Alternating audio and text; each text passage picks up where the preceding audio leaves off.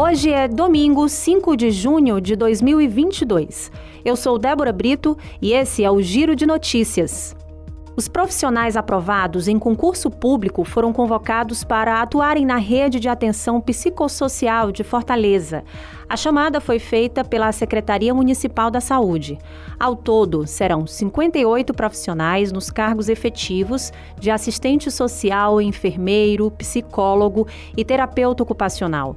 Os aprovados no certame devem comparecer à junta médica do Instituto de Previdência do município, que fica na Avenida da Universidade, número 1940, no centro, no primeiro andar. Isso nos dias e horários descritos no edital.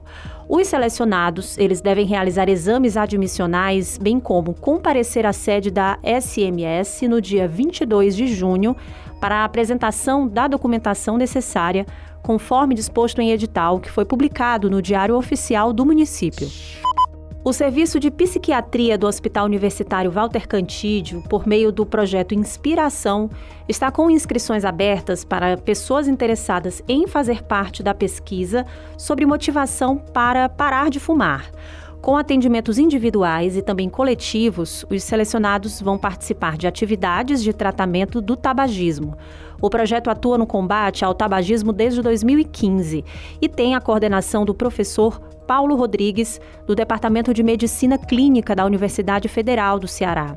Os pacientes são encaminhados pelo próprio hospital e também pelo Serviço de Regulação da Prefeitura de Fortaleza.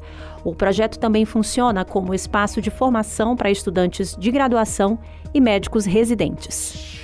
Na última sexta-feira, um avião precisou fazer um pouso de emergência no aeroporto de Fortaleza. A aeronave era um Boeing 787 que saiu de Madrid, na Espanha, e tinha como destino a cidade de Assunção, no Paraguai. Segundo informações oficiais da Fraport, que é responsável pelo aeroporto da capital, um dos passageiros passou mal durante o voo e acabou morrendo.